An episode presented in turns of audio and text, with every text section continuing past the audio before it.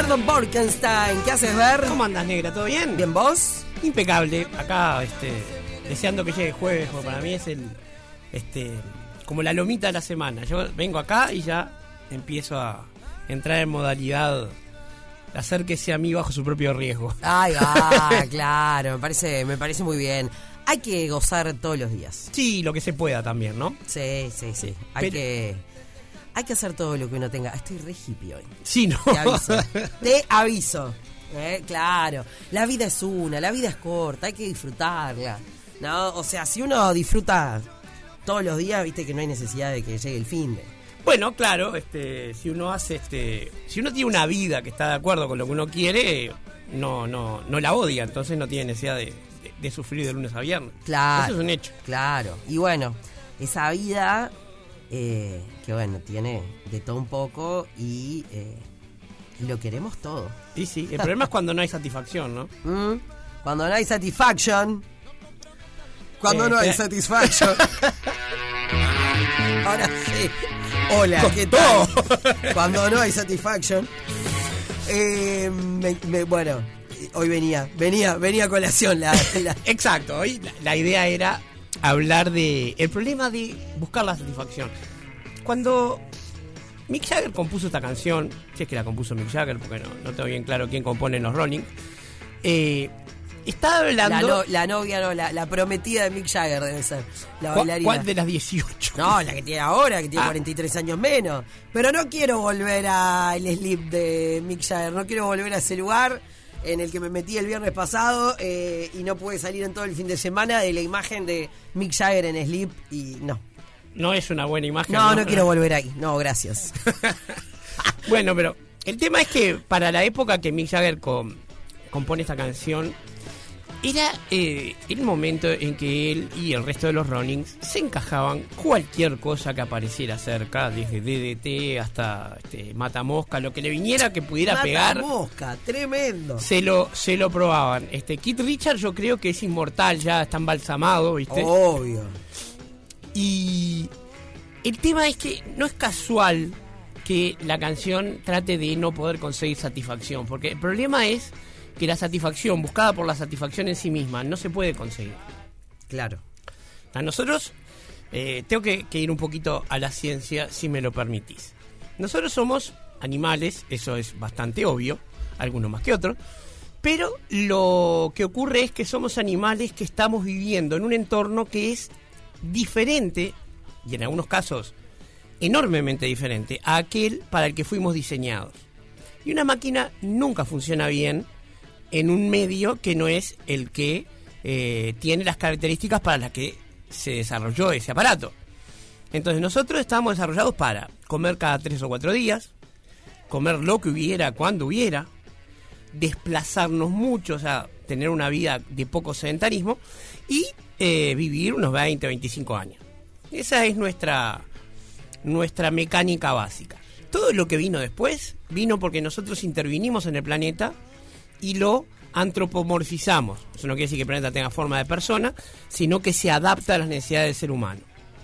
Entonces, por ejemplo, la agricultura nos permitió comer mucho más, eh, domesticar los animales nos permitió comer mucha más proteína, hacernos más grandes y más fuertes.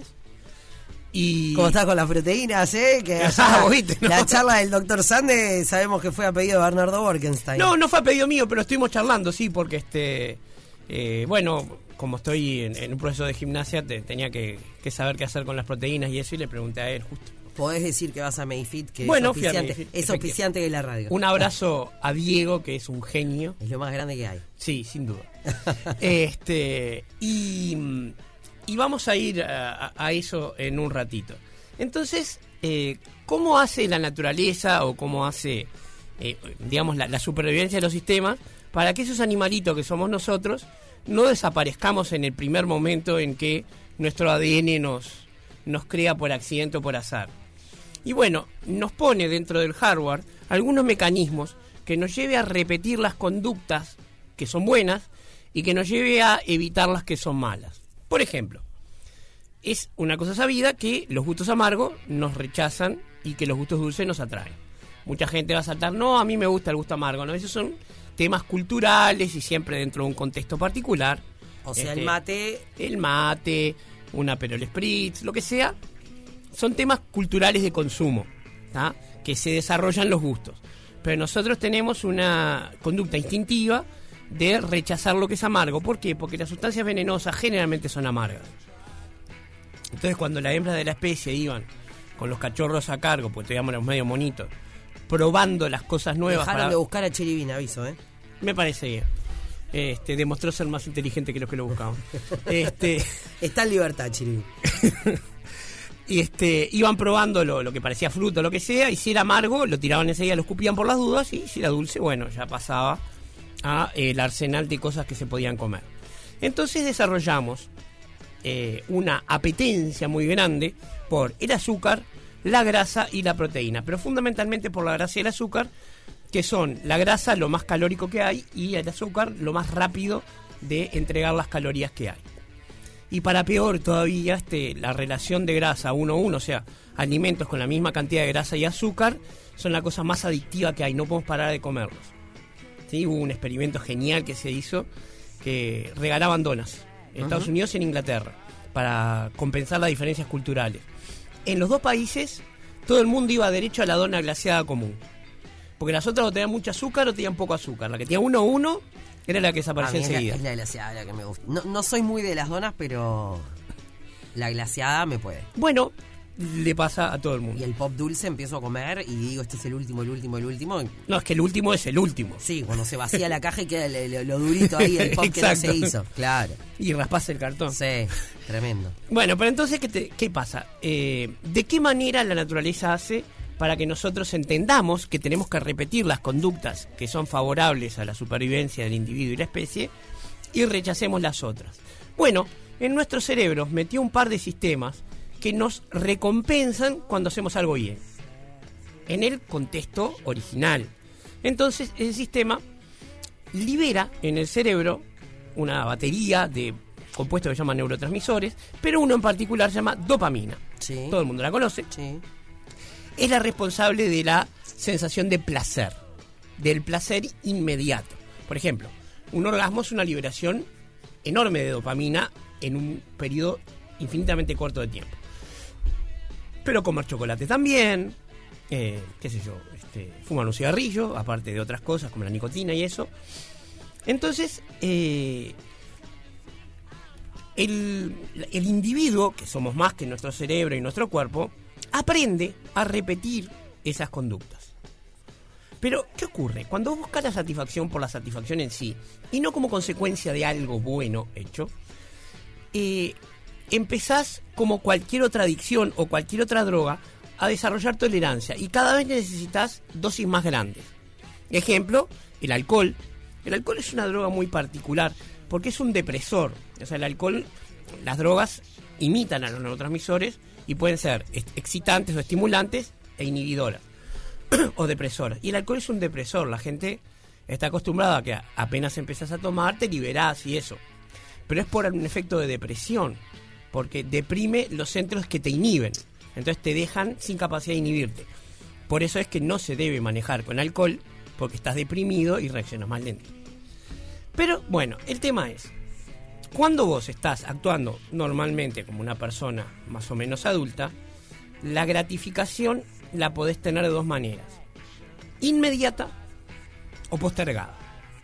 Entonces el cerebro tiene también un sistema de respuesta de gratificación inmediata y un sistema a largo plazo.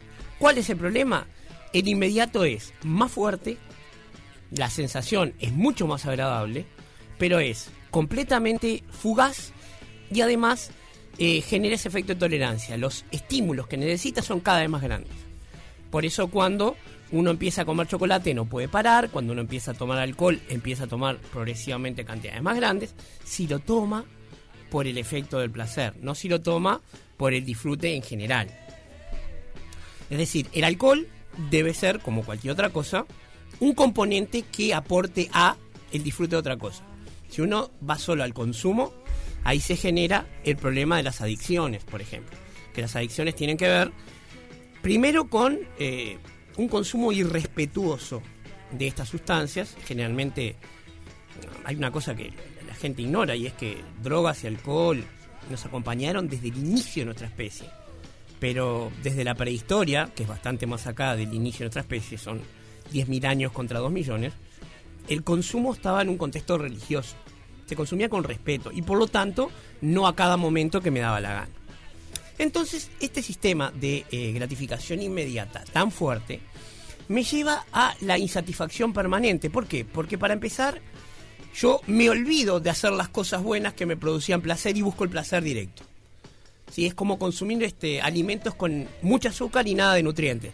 Calorías rápidas y no me, no me alimenta. Entonces se genera un síndrome típico del siglo XX y bueno, y ahora del XXI, que es las personas desnutridas y sobrealimentadas. O sea, Claro. obesos desnutridos.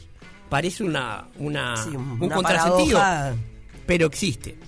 Hay un, un caso de un muchacho en Estados Unidos, no, en Inglaterra, que por alguna razón que nadie sabe se alimentó con este hamburguesa y papas fritas de una cadena de comida rápida durante tres años y por no ingerir vitaminas este se le deterioró el, el nervio óptico y quedó ciego de manera irreversible. O sea que era completamente obeso porque solo comía eso y quedó este por falta de vitaminas enfermo. Entonces, ¿Por qué es importante conocer esto de eh, el sistema de recompensa rápido y sistema de recompensa prolongado? Primero porque entender que a veces la recompensa prolongada es la que trae el premio más grande es lo que nos hace adultos. Eh, está acá, estamos hablando de Leosa Ande, de Medellín, yo estoy en un viaje para adelgazar. Todo el tiempo tengo ganas de comer algo este, que, me aporte calorías o placer oral. Pero tengo la meta a largo plazo de que también me quiero comprar ropa que me quede bien. Claro. ¿ah? Entonces, ¿cuál es la diferencia? Y la diferencia es, la recompensa a largo plazo para empezar es mañana. Hay un experimento maravilloso que hicieron en Estados Unidos, ca- 50 creo. Agarraban nenes muy chiquitos, no tipo de edad jardinera. Y les daban un caramelo. Le decían, dentro de un rato voy a venir. Si no te lo comiste, te doy dos. Y las damas de los niños se lo comían. Claro. No entendían que había una recompensa mayor si esperaban. No podían planificar a largo plazo. Y entonces, nuestra sociedad que ahora consume y consume y consume, consume redes sociales, las redes sociales son un liberador de dopamina tan grande que a la desconexión digital se le está llamando desintoxicación de dopamina. ¿Ah? Entonces, ¿y qué pasa? Y bueno, el scrolling, eso de. Qué, horrible que no haya una palabra en español. Ese desplazamiento de las imágenes constante que hacemos. eh, es una forma de generar dopamina vacía. Porque no estamos generando por algo noble como, qué sé yo, algo que dé placer en serio. Claro.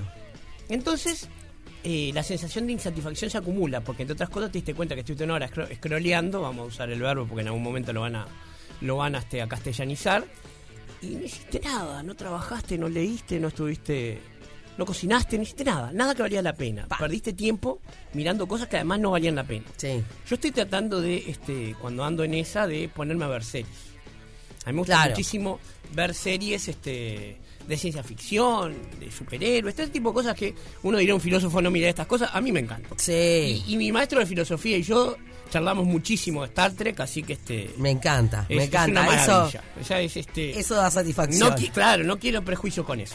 a mí Pero- leer me genera mucha satisfacción. A mí también, siempre claro. siento que, Obvio que sí. que fue tiempo ganado. Bueno, este libro que me acaba de llegar, porque ya me llegan libros a casa zorrilla. Vamos. De mi adorado Martín Otegui, el, invierno es un lobo que viene del norte, va a ser mi disfrute este fin de semana. Bueno, a, disfr- Pero- a disfrutarlo. Claro, entonces, ¿cuál es el sistema de recompensa a largo plazo o el placer mediatizado? Primero, no depende de un capricho, no es un arranque, es una decisión consciente. Y ya de ahí no te vas a arrepentir después porque la tomaste meditando. En un impulso, cualquiera se arrepiente. Obvio. ¿Quién no se arrepiente de cuarto alfajor? Uy, ¿Sí? el cuarto yo, yo ya. El Bueno. creo que ya. Hay tamaño de alfajor y tamaño de alfajor. También. Este, entonces, ¿cuál es el, el otro sistema? Y bueno, es diferente. No tiene la potencia de la descarga dopaminérgica, pero tiene otra cosa, es duradero. Es un placer duradero. Es el que te sobreviene después de hacer gimnasia.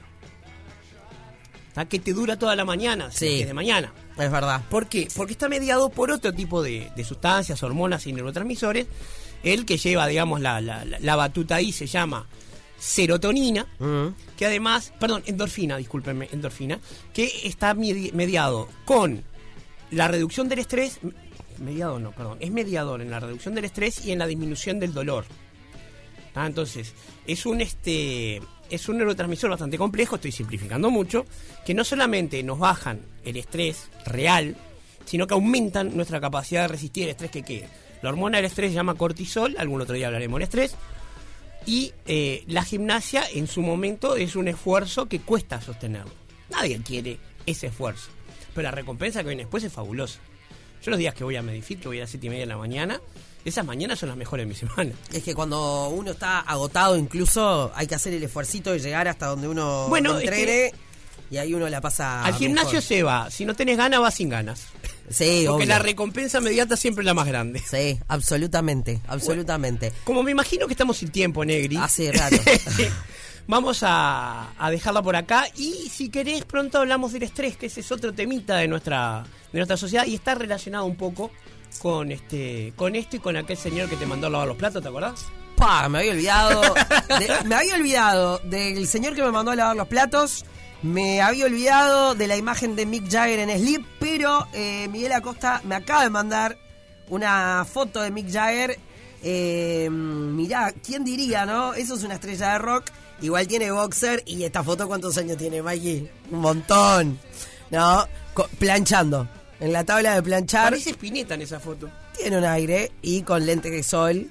Uno no se los imaginaría, pero solo los sí. tenía porque los ojos debían estar en un estado que... Este, pero bueno, en esa foto está, está bien, está bien. Igual no gusto de Mick Jagger, nada más.